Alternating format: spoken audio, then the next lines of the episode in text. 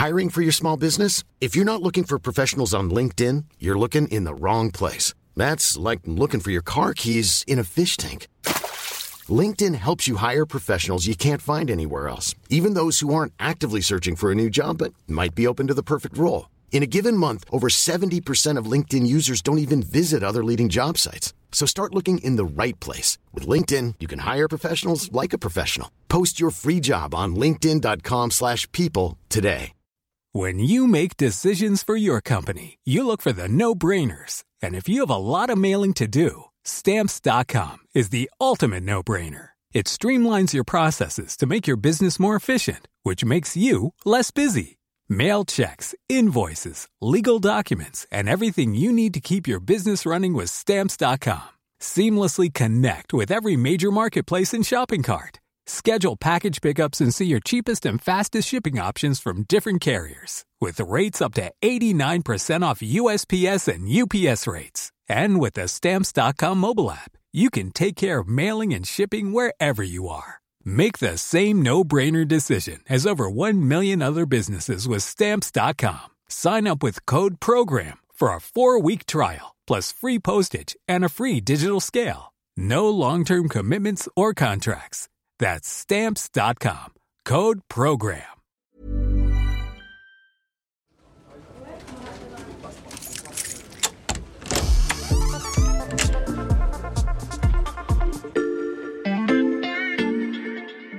Bonjour, c'est Mathias Pengili.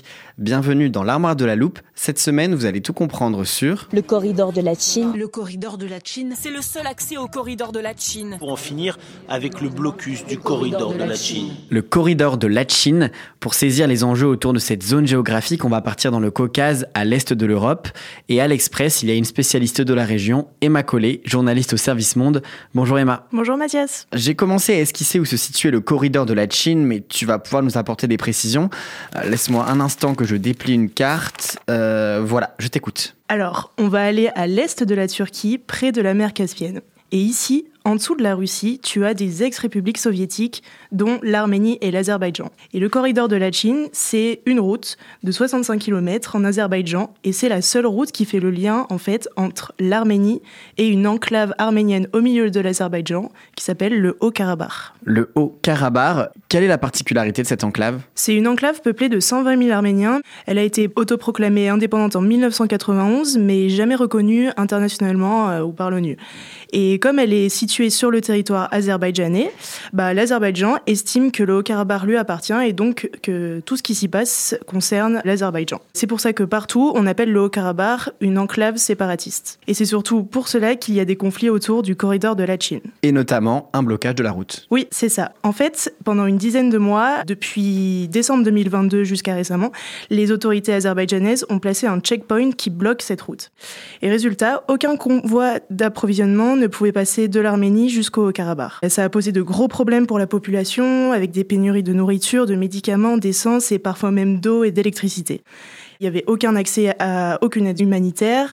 Et depuis plusieurs mois, on parle vraiment d'un étranglement de ce territoire par les Azerbaïdjanais. Et en fait, c'était un peu les prémices de ce qui s'est passé la semaine dernière. Justement, Emma, est-ce que tu peux nous faire un rappel des événements récents dans cette région du Haut-Karabakh? Alors, le 19 septembre, l'Azerbaïdjan a annoncé la mort de sept policiers et deux civils azerbaïdjanais dans l'explosion d'une mine qui aurait été posée par des séparatistes arméniens du Haut-Karabakh. Ça, ça a permis aux Azerbaïdjanais de justifier une attaque massive sur l'enclave. En fait, ça faisait longtemps que l'Azerbaïdjan voulait reprendre le contrôle total du Haut-Karabakh pour, en fait, euh, ne plus avoir ces Arméniens qui s'autogouvernent dans ce qu'ils considèrent comme leur territoire.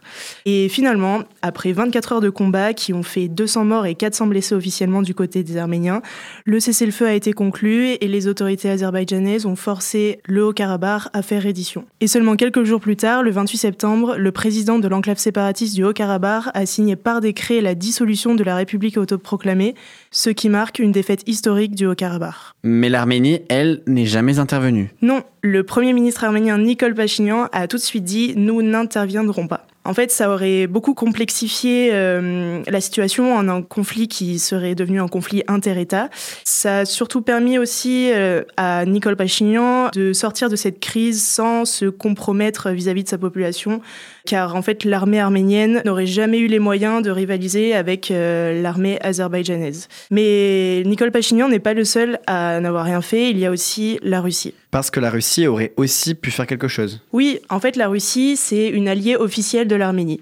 Euh, les deux pays font partie de la même euh, organisation militaire qui s'appelle l'OTSC, euh, d'une même alliance économique appelée l'Union économique eurasiatique. Et en 2020, euh, lors de la guerre du Haut-Karabakh, ce qu'on appelle aussi la guerre des 44 jours, il y a eu 2000 soldats russes de maintien de la paix qui ont été déployés dans l'enclave pour réguler les relations entre Erevan et Bakou. Moscou est devenu alors le seul garant de sécurité de l'Arménie, mais la Russie n'a pas du tout aidé dans ce conflit en 2023. Elle était censée protéger les Arméniens du Haut-Karabakh et en fait, elle a même été prévenue en avance de l'offensive de l'Azerbaïdjan et n'a rien fait. Et pourquoi donc elle n'a rien fait? Parce que le président russe Vladimir Poutine espère en fait que la défaite du Karabakh sera suffisamment déstabilisante pour créer de vrais troubles à l'intérieur de l'Arménie et en définitive faire tomber le gouvernement de Pachinian. Poutine n'aime pas du tout Nicole Pachinian car c'est un premier ministre arménien qui se distingue de la longue tradition de dirigeants euh, corrompus et à la botte de la Russie et au contraire euh, lui veut se libérer de la dépendance de la Russie. On rappelle qu'il est arrivé au pouvoir après une révolution démocratique en 2018 la révolution de velours.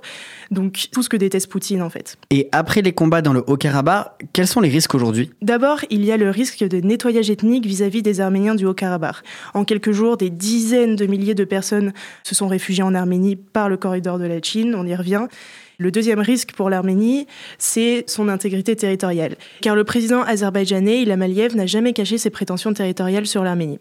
L'Azerbaïdjan a lui-même une enclave de l'autre côté de la frontière arménienne qui s'appelle le Nakhchivan, qui appartient à l'Azerbaïdjan et est reconnu comme tel, mais qui n'est pas accessible depuis Bakou. Donc il faut aujourd'hui passer par l'Arménie et un autre corridor, celui de Zanzegour, pour le rejoindre. Et c'est ce corridor qui est menacé d'être pris par l'Azerbaïdjan. Et plus largement dans le Caucase, tout ça, ça entretient encore de l'instabilité dans la région, ce qui arrange beaucoup la Russie. Et dans tout ça, quelle est la position de la France? La France, c'est le pays en Europe qui pousse le plus pour le soutien de l'Arménie. Pour autant, la France n'a quand même pas fait grand-chose non plus. Ça s'est limité à des déclarations de soutien à l'Arménie.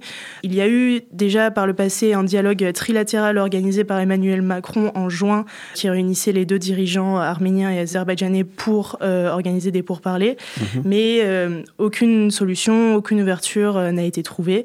Et donc pour le moment, la situation reste toujours très tendue dans le corridor de la Chine. On va donc surveiller avec attention cette zone sur notre carte du monde. Merci Emma pour tes explications. À bientôt. Voilà, je peux refermer l'armoire. Maintenant, vous êtes capable d'expliquer ce qu'est le corridor de la Chine. Et si vous voulez en savoir plus, on vous a préparé une liste d'épisodes de La Loupe et d'articles de l'Express qui traitent du sujet. Les liens sont à retrouver dans le descriptif de ce podcast. Bon week-end, profitez-en pour attraper les épisodes que vous auriez manqués. Je vous dis à lundi pour passer un nouveau sujet à La Loupe.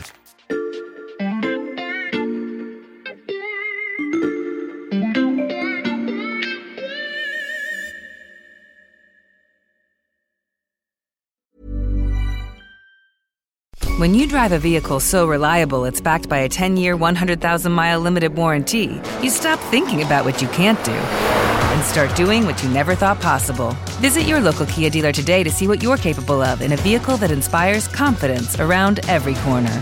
Kia, movement that inspires. Call 800 333 4KIA for details. Always drive safely. Limited inventory available. Warranties include 10 year 100,000 mile powertrain and 5 year 60,000 mile basic. Warranties are limited. See retailer for details.